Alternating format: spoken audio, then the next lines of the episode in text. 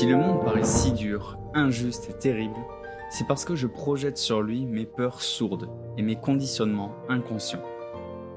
Pourquoi certaines personnes m'inspirent profondément, je les idéalise parfois, et comment se fait-il qu'à l'inverse, je ne peux pas piffrer d'autres personnes? Comment se fait-il que parfois, je suis le seul ou la seule à réagir ou tiquer dans une situation, que ce soit en bien ou en mal? Bienvenue à toi sur ce podcast. Nous sommes Élise et Baptiste, un couple d'entrepreneurs passionnés par la découverte de soi. Notre mission est de t'accompagner dans l'exploration de ton monde intérieur. Découvrons avec toi ces contes fabuleux du monde entier, tous plus inspirants les uns que les autres. Explorons et interprétons ensemble ces histoires merveilleuses comme tu ne les as jamais écoutées. Et comme d'habitude, si cet épisode te plaît, qu'il éveille en toi des émotions ou des réflexions, ou que tu penses qu'il peut être utile à une autre personne, n'hésite pas à le lui partager et nous laisser un commentaire ou un like, ou même les deux, pour nous dire ce que tu en as pensé. Nous serions ravis de te lire. Alors installe-toi confortablement et c'est parti. Bonne écoute. Il était une fois un religieux qui avait quitté sa maison et abandonné ses richesses pour enseigner la voie.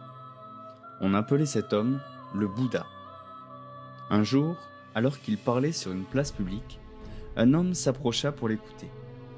Il avait entendu dire que le Bouddha gardait toujours un grand amour et une grande bienveillance pour les êtres quels qu'ils soient.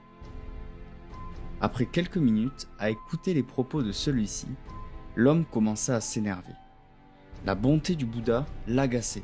Alors, il se mit à l'injurer. Arrêtez d'écouter cet homme. Qui donc pourrait être bon sans rien attendre en retour? Vous n'êtes qu'un escroc. Les gens furent sous le choc. Qui donc était cet homme qui se permettait d'insulter le vénérable Bouddha? Une foule de regards méprisants se tournèrent vers lui. Tout le monde le regardait ainsi, sauf une personne, le Bouddha. Il resta paisible. Il écouta cet auditeur qui hurlait de plus en plus. Lorsque l'homme eut fini et qu'il reprit son calme, le Bouddha lui demanda alors Si tu fais un cadeau à un homme et que cet homme n'en veut pas, que fais-tu de ce cadeau? Je le reprends. De la même manière, si tu adresses des injures à une personne et que celle-ci ne les reçoit pas, tu peux les remporter. Celui qui ne reçoit pas ton cadeau ne peut pas être ébranlé. Celui qui jette la poussière contre quelqu'un dans le sens opposé au vent ne salit pas l'adversaire, mais son propre corps. De même, quand on fait une mauvaise action, c'est à soi-même qu'on fait du tort. Sur cela, l'homme repartit dans la foule et le Bouddha put continuer son intervention.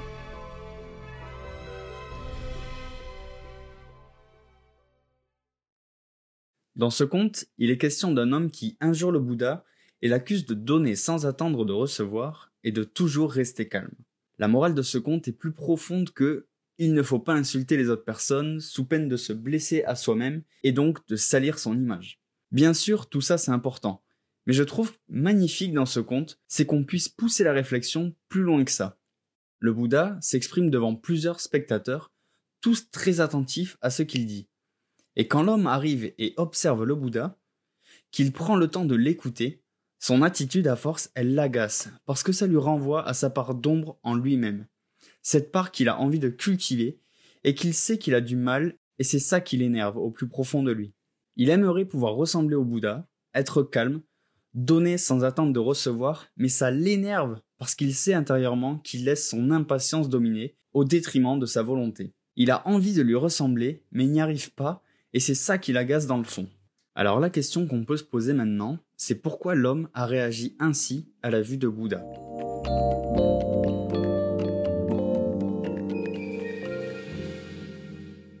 Dans cette partie, on va voir comment l'introspection a lieu avec l'effet miroir. Tout ce que je vois à l'extérieur est le reflet de ce que je suis à l'intérieur. On le sait, l'effet miroir permet d'apprendre sur soi par les autres. Tout d'abord, c'est un excellent outil d'introspection pour découvrir nos qualités et nos failles, pour ainsi dire, et nous permettre de les corriger si c'est bien sûr notre choix. C'est en guérissant notre réalité intérieure que notre reflet extérieur changera. La première chose à prendre en compte pour l'introspection, c'est d'avoir une bonne sensibilité. Il va falloir développer un certain sens de l'observation et de la sensibilité. Pouvoir capter les choses, pouvoir s'observer, s'écouter être sensible aux variations qui peuvent opérer dans notre corps, dans notre tête et même dans nos réactions. Tu n'imagines même pas la satisfaction que l'on a d'apprendre une seule chose sur nous. Et quelque part, les bienfaits que ça fait de ressentir, de se prendre ben, en fait une claque dans la figure lorsqu'on se rend compte de nos jugements, de nos critiques, tout ce que ça révèle pour nous. Quand j'ai débuté dans le développement personnel, j'ai très vite eu l'impression de me connaître. Je savais ce qu'il fallait faire pour être épanoui, pour être heureux, en tout cas, je, mettais en place des choses. Alors qu'en fait, le, le bonheur évolue constamment. Et là, je me rends compte que je ne me connais pas parfaitement, et c'est grâce, on va dire, au, jugement que je peux avoir dans ma tête auprès des autres, pourquoi je ressens ça, etc., qui fait que je me connais mieux. Une autre chose de l'introspection, c'est de pouvoir s'interroger sur ce que ça me renvoie. Pourquoi est-ce que je vais avoir une critique, on va dire positive ou négative? Qu'est-ce que ça éveille en moi? Donc quel est le message derrière tout ça? Une fois qu'on arrive à observer que l'autre est le reflet de qui je suis, c'est à ce moment-là qu'on arrive à, fait, à faire rentrer l'amour et la bienveillance dans notre vie car on comprend, on met des mots peut-être sur ce qui nous a blessés, sur, euh, sur une guérison peut-être. Enfin, un autre élément important à prendre en compte, c'est notre ego. Notre reflet est absolument partout chez les autres. Et parfois, on s'en rend pas compte à cause de l'ego, parce qu'il veut faire barrage. Par exemple, je vais avoir peut-être une réaction auprès de quelqu'un ben, qui justement m'agace, donc ça va refléter une part en moi qui, manque peut-être de cette qualité ou de ce défaut, on va dire. Et mon ego va réagir en me disant mais je ne peux pas être comme lui, c'est impossible. Pourtant, si, si tu as réagi, c'est qu'il y a quelque chose en toi. L'effet miroir nous permettra de révéler nos attributs, donc comme je l'ai dit, sans concession et d'une certaine manière, en fait, de retourner nos jugements de valeur sur nous-mêmes. Et c'est ça qui est le plus difficile à observer et à accepter. On a donc conscience de ce qui nous agace en surface, mais l'effet miroir permet en fait d'aller observer vraiment ce qui se passe en nous et d'en comprendre la cause. Parfois, on va chercher à guérir une blessure ou alors un traumatisme que l'on a. Il faut bien quand même se rappeler que l'extérieur, c'est que le miroir. Hein. donc, en vouloir aux autres, ça sert à rien. On vient mettre en lumière ce qui n'est pas guéri au fond de nous, qui n'a jamais été en fait lui-même mis en lumière, dont on n'a pas conscience. Donc, pour résumer, ça va nous permettre de mieux nous comprendre, de savoir ce que l'on recherche, donc les bons côtés, on va être admiratif parce qu'on veut ressembler à cette personne, on veut, on veut se rapprocher d'elle, on va dire, mais aussi de quoi on a peur, ses mauvais côtés. En cultivant l'acte d'attention au quotidien par la perception, prendre conscience de nos sentiments, de nos ressentis, ainsi nous régulons plus facilement nos états émotionnels et nous devenons donc plus tolérants. En d'autres termes, le reflet des autres n'est que le reflet de qui je suis à l'intérieur, ma véritable essence, qui je suis réellement. Mais voilà, ça c'est mon ego hein, qui va toujours vouloir me donner une image meilleure, on va dire, ou parfois euh, moins bonne. Donc l'effet miroir, c'est un travail d'acceptation en toute humilité, toute honnêteté envers soi-même. C'est accepter et s'observer sans aucun jugement de valeur pour avancer donc dans la quête de soi et, euh, et commencer par accepter ce qui est avant de vouloir changer. Alors Baptiste, vous partagez un exemple qu'il a vécu de cette prise de conscience de l'effet miroir. L'exemple que j'ai, il est encore tout récent pour ma part parce que actuellement, comme tu le sais, on est sur euh, Bali du côté de Ubud et un matin, on venait d'arriver dans, dans une nouvelle guest house et je sors pour faire ma séance de yoga et en sortant, je m'aperçois que mon voisin de chambre, Rodrigo, eh bien lui aussi est en train de faire du yoga. On s'était pas du tout croisé la veille, tout ça, donc vraiment euh, super chouette de voir euh, quelqu'un qui pratique lui aussi.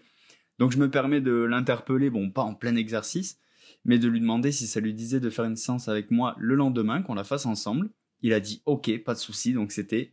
Enfin, j'étais trop fan, franchement, c'est toujours un plaisir de partager une séance avec euh, un autre pratiquant, donc c'est vraiment très sympathique. Et au passage, je tiens à le remercier encore parce qu'il m'a permis énormément de progresser. Je ne sais pas s'il écoutera ce podcast ou non, mais parce que ça fait dix ans qu'il en fait quand on s'est rencontrés et il m'a permis de m'améliorer tant sur le plan pratique que compréhension de cette philosophie de vie qui est vraiment extraordinaire. Donc, me voilà le lendemain matin, comme prévu, je sors avec mon tapis et lui aussi il sort de sa chambre et on débute la séance. Donc on débute la séance par une méditation habituelle pour se recentrer sur soi-même et ensuite on débute les exercices. Et là, un truc de fou. Pendant toute la séance, j'ai eu l'impression qu'il me faisait la gueule, sans comprendre pourquoi. En fait, il semblait pas énervé ni en train de souffrir ou de s'ennuyer, il était simplement de marbre il avait aucune expression, ni souriant, il était simplement de marbre. Et ça m'a fait bizarre parce qu'il était si souriant quand on a discuté la veille, que là d'un coup le voir comme ça, euh, bon, je me suis dit, euh, il y a peut-être quelque chose qui va pas, ou tout ça, j'ai commencé un petit peu à tiquer là-dessus. J'ai commencé ensuite à avoir des pensées euh, en, mode il s'emmerde avec moi, ou qu'est-ce que j'ai fait, peut-être en fait direct dans qu'est-ce que j'ai fait, comment ça se fait que, pourquoi, pourquoi ce changement brutal.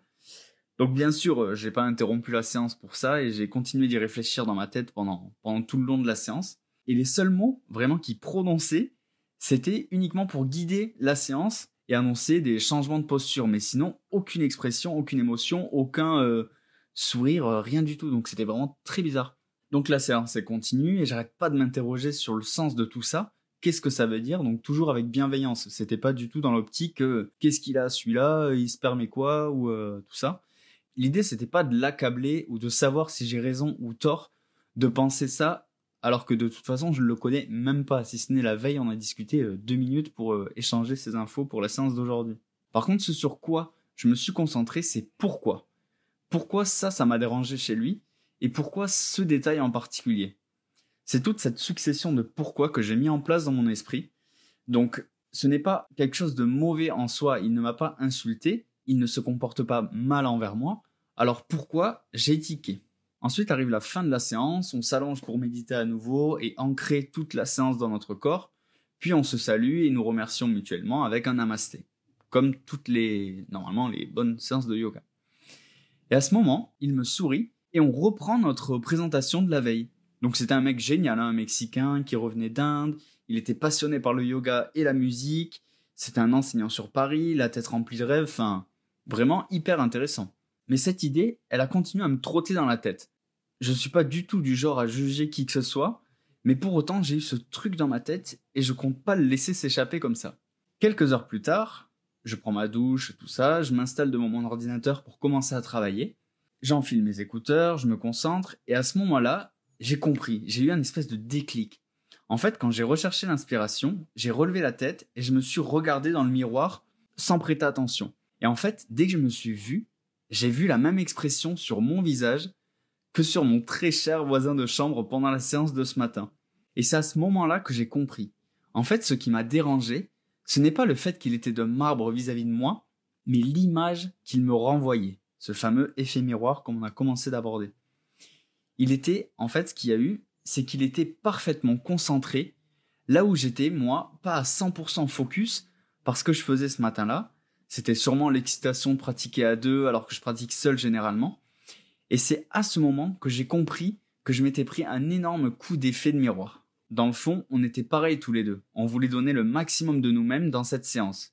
Peut-être que lui aussi était content d'exercer à deux, et de toute façon, je pense que c'est toujours un plaisir d'exercer dans cette sphère-là à deux, de partager un moment ensemble. Et ce qui m'a dérangé au fond, c'est que je n'ai pas su contrôler mon enthousiasme, alors que lui, oui. Comme si je n'acceptais pas compte tenu de la situation, qu'on puisse être aussi de marbre et concentré sur sa pratique, alors qu'en réalité j'aspirais à faire la même chose. C'est ce dont j'avais besoin, de me concentrer comme ça, de, réussir à être focus. Donc finalement c'était plus une, une inspiration à être comme lui. Alors que ce mec, dans le fond, il était comme moi. Quand on a discuté ensemble après la séance, il était content de me rencontrer, d'avoir partagé la séance, et il a réussi à faire la part des choses en temps voulu, alors que moi non. Donc c'est cet état que je lui ai reproché au fond de moi, parce que je n'y arrivais pas sur l'instant, alors que c'est ce que je désirais. C'était pas ce qu'il faisait, être de marbre qui m'inspirait, c'était ce qu'il était.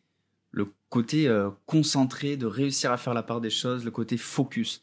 Et c'est ça en fait que je me suis, je pense, intérieurement reproché et que j'ai rejeté directement la faute sur lui, parce que pour ça, les humains, on est très fort de rejeter directement la faute sur les autres et surtout pas se sentir responsable de la situation. Et c'est ça toute la puissance de l'effet miroir, c'est de comprendre et de réussir à analyser pourquoi la personne me renvoie cette image en moi, puisque le principe de l'effet miroir, c'est que le monde qui nous entoure n'est que le reflet de notre monde intérieur. Je vais vous partager un exercice afin de mettre en pratique l'effet miroir pour vous. Ça s'appelle le jeu des critiques. Alors, bien sûr, cet exercice, vous le faites de votre côté, vous pouvez faire dans votre tête ou avec un papier et, euh, et un stylo. Mais bien sûr, vous n'êtes pas du tout obligé de divulguer ce que vous écrivez. C'est vraiment pour vous. Donc installez-vous bien. Premièrement, je vais vous demander de penser à une personne avec qui vous n'avez pas d'affinité. Une personne qui a tendance à vous agacer, à vous énerver. Donc prenez le temps. Ça peut être quelqu'un dans votre entourage, ou alors euh, quelqu'un sur les réseaux sociaux, une célébrité, quand même quelqu'un que, que vous connaissez un petit peu quand même. Dès que c'est fait, je vais vous demander de penser à trois critiques négatives sur cette personne. Donc, soyez spontané, ne prenez pas trop de temps pour réfléchir. Il faut que ce soit spontané, naturel. Donc, soit vous le, faites dans votre tête, ou alors vous l'écrivez. Dès que c'est fait, donc vous pouvez mettre sur pause si c'est le cas. Ensuite, pensez à une personne que vous admirez ou que vous, ou que vous appréciez, donc dans votre entourage toujours, ou euh, sur les réseaux sociaux, ou euh, quelqu'un de connu, etc. Et là, vous allez écrire trois critiques positives sur cette personne. Dès que c'est fait, donc pareil, mettez pause s'il y a besoin, toujours spontanément et naturellement. Maintenant que c'est fait, vous allez repenser à la première personne, donc celle qui vous agacait, et vous allez écrire trois critiques positives. Prenez votre temps. Et enfin, repensez à la deuxième personne, donc celle que vous admiriez et que vous appréciez, et écrivez trois critiques négatives. Dès que c'est fait, observez sans jugement de valeur, ni bien sûr culpabilité par rapport à vous, de ce que vous avez écrit. Alors là, en fait, ça peut être difficile pour vous d'avoir fait cet exercice pour deux raisons. Alors c'est pas forcément euh, toujours le cas, mais c'est souvent le cas. La première raison, c'est que en fait, le poids peut-être de votre éducation ou de votre morale, vos valeurs, en fait, vous dit que c'est pas bien de penser du mal d'autrui. Donc, ce que vous veniez de faire, par exemple, vous vous dites vous-même, mince, euh, j'ai dû penser à des choses négatives sur des gens, euh, je me sens mal. Donc, déjà, ça, c'est un premier constat peut-être. Le deuxième constat, c'est l'image de vous-même, en fait, que, que vous aimeriez pas montrer, bien sûr, d'une personne euh, qui peut avoir des mauvais sentiments. Vous préféreriez montrer quelqu'un qui est aimable, gentil, qui va qui va pas forcément critiquer les autres. Et c'est là en fait tout l'intérêt, donc l'effet miroir, c'est intéressant d'observer comment en fait ces deux points de vue agissent sur vous et vous empêchent de, vous accepter tel que vous êtes, sans jugement ni censure. Donc là, repensez donc à, tous ces éléments négatifs et positifs chez ces personnes-là, vous verrez que en fait, on peut trouver autant de positifs que de négatifs chez les gens, et que, y compris soi-même bien sûr, et qu'en fait ce jugement positif ou négatif qu'on a des autres, c'est très souvent le reflet de notre, de nous-mêmes, de notre vie, de notre passé. Que ce soit l'éducation qu'on a eue, les valeurs, euh, les premières impressions, l'expérience qu'on a. Et donc l'idée c'est de commencer à voir le positif en fait dans le négatif pour pouvoir élargir notre perception des gens. Et donc dans l'idée de gagner en sérénité. Comme on peut voir en fait, tout le monde a des éléments positifs et des éléments négatifs. C'est tout l'intérêt de l'exercice.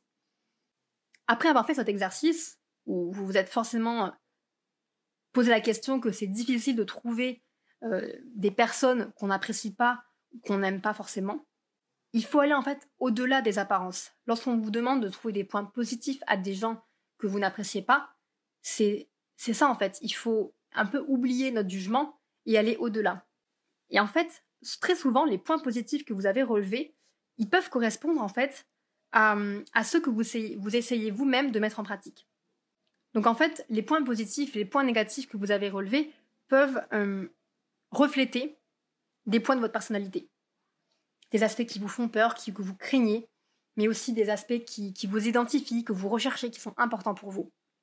Enfin, on va s'interroger sur la puissance de l'effet miroir. Comment se fait-il que, à certains moments, le miroir, la projection du miroir que ça nous renvoie, est plus fort ou comment on peut influencer cette, euh, cette intensité. Alors, la première chose, c'est qu'il faut comprendre que plus mon niveau de conscience sera élevé, plus je tendrai vers l'amour inconditionnel, et donc moins je serai affecté, et plus je serai dans l'appréciation. Plutôt que me dire et me laisser affecter par les comportements, les agissements, les, les pensées, les mots, et tout ça d'autres personnes, il faut que j'arrive, et ça, ça sera plus le niveau de conscience évoluera, plus j'arriverai à me dire que tout ça, c'est d'une beauté incroyable parce que ça va me permettre de grandir si je suis réceptif à ça et que je suis moins affecté.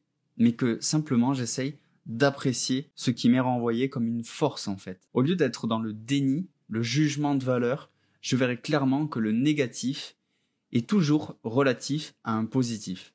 Si je souhaite vraiment l'harmonie en moi, c'est en empruntant le chemin intérieur du soi, celui qui me mène à la maison, que j'y arriverai. Ce n'est pas en me tournant vers l'extérieur ou toutes ces appréciations ou que je me laisse affecter que je réussirai à retrouver le chemin de la maison.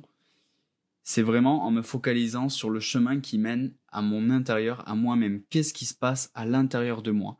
Et toujours me poser cette question du pourquoi, pourquoi je réagis comme ça, pourquoi je pense comme ça, pourquoi, pourquoi, pourquoi, et pourquoi ça évoque ceci en moi. Alors maintenant, la question qu'on va se poser, c'est comment faire pour me servir de l'effet miroir consciemment et non subir les événements en restant dans le brouillard. Comment je peux faire pour maîtriser volontairement et provoquer volontairement ce merveilleux outil? Voici la méthode que je te propose. La première étape, ça va être de t'observer avec bienveillance et détachement dans toute la situation. Alors qu'est-ce que ça veut dire? Ça veut dire qu'il va falloir que tu sois en position de témoin, que tu arrives à te détacher de toute la situation, de la scène, et de te dire, ok, je suis simplement témoin. C'est-à-dire en évitant tout jugement de valeur. Je ne vais pas me permettre de dire c'est bien ce qui m'arrive, c'est pas bien ce qui m'arrive, c'est bien ce qu'il fait, ce qu'elle fait. Tout ça, on s'en fiche. Tu poses tout ça, tu te détaches un petit peu et tu évalues les faits uniquement. La deuxième étape, ça va être de voir et d'accepter que ce que je vois en l'autre n'est que le reflet de ce que je vis intérieurement, ici et maintenant. Mon jugement de valeur, lui, il dépend entièrement de multiples paramètres comme mon éducation, mon humeur, etc. Cela, ça fonctionne aussi pour les situations que je vis. Donc, commencer par reconnaître ce phénomène et me l'approprier.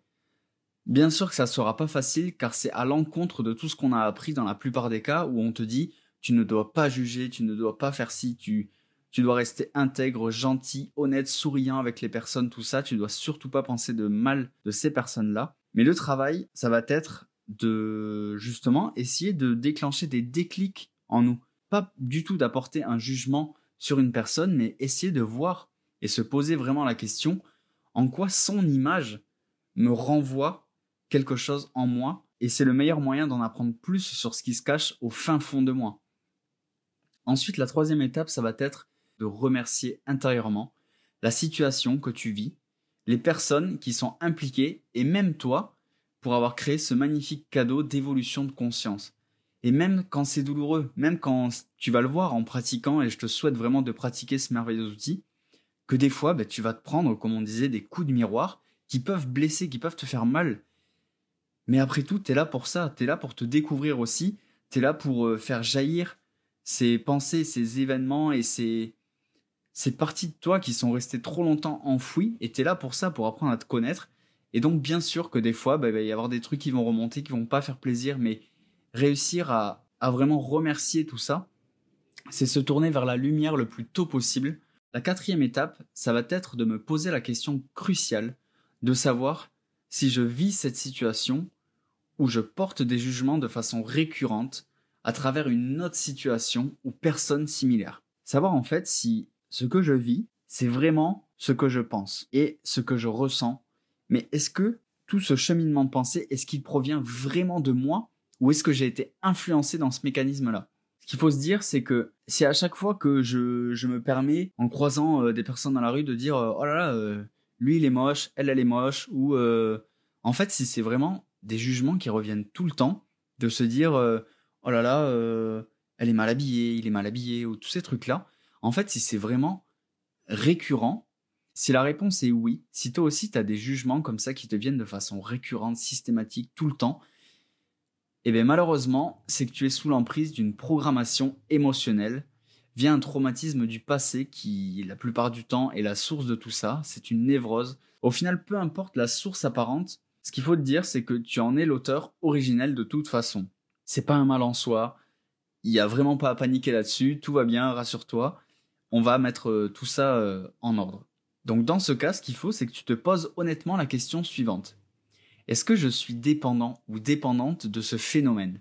Est-ce que je le maîtrise? Ou est-ce que je ne le maîtrise pas à chaque fois C'est cette pensée, j'arrive pas à l'interpeller, ou euh, ce jugement, j'arrive pas à l'interpeller à chaque fois, j'ai vraiment ça qui me vient dans l'esprit. Est-ce que tu as envie de t'en défaire? Ça peut être aussi euh, bah, quelque chose que finalement tu es fier. On parlait d'aspects négatifs, de jugement négatif, mais peut-être que tu peux aussi être inspiré à chaque fois d'une personne, tu te dis euh, waouh, elle a de jolis cheveux, elle a un beau sourire, elle a une belle éloquence. Et peut-être que tu n'as pas envie de t'en défaire, de prêter attention à ces particularités-là, et que tu, ça te va très bien comme ça. Mais malheureusement, si c'est encore le cas, que oui, tu as envie de t'en défaire, alors il existe différents outils qui sont très efficaces. On n'aura pas le temps de les aborder là de suite dans cet épisode, mais je peux t'en citer quelques-uns. Les meilleurs, ça va être l'auto-guérison, la déprogrammation ou reprogrammation par transmutation directe. Et tout ça, tu trouveras plein d'informations, mais il y a énormément de choses qui passent par euh, la prise de conscience de langage, de comportement, et cette fameuse et ce fameux chemin de pensée, de tout le temps se dire pourquoi, pourquoi, pourquoi, pourquoi. Une fois que j'arrive au bout de mon pourquoi, c'est comment. Et c'est comme ça que tu arriveras à en apprendre beaucoup plus sur toi. Il y a ensuite le cinquième point qui est de se déshabituer. Donc pour se déprogrammer, de se permettre de juger tout le temps de ce qui est bien ou ce qui est mal, ce qui est bon, ce qui est mauvais, ce qui a plus ou ce qui est plus et donc ce qui est moins à l'inverse.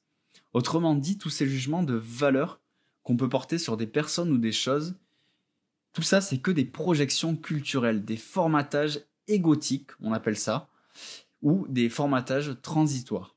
Seul mon ressenti, mes préférences, mes choix de cœur, eux, ils ont un véritable sens et ils sont l'indice pour trouver ou confirmer ma voix dans l'expérimentation de ce que je suis réellement. Je ne peux pas me laisser influencer par d'autres facteurs. Il faut que je me focalise sur mon ressenti, mes préférences et mes choix de cœur. Vraiment écouter ce qui résonne en moi, ce qui vibre en moi. C'est comme ça que j'arriverai à trouver vraiment ce que je suis réellement.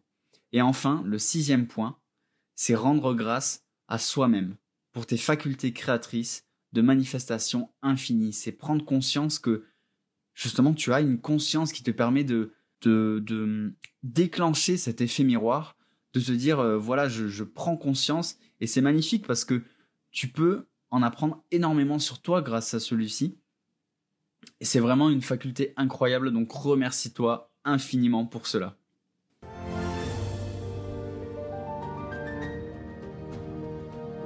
Ces sujets sont véritablement passionnants. Je ne sais pas ce que tu en as pensé, mais ce qui est sûr, c'est qu'on n'a pas forcément le temps de tout dire dans un seul épisode. C'est pourquoi on t'invite à t'abonner pour ne rien rater. On te remercie et on est vraiment très fiers que tu sois encore parmi nous à cet instant. Cela prouve que ce sujet a fait écho en toi, que tu comprends l'importance de mettre en lumière tous ces mécanismes qui nous composent. Si cet épisode t'a plu, qu'il a éveillé en toi des émotions ou des réflexions, n'hésite pas à nous le partager en commentaire. On serait ravis d'avoir ton avis là-dessus et d'échanger à ce sujet avec toi.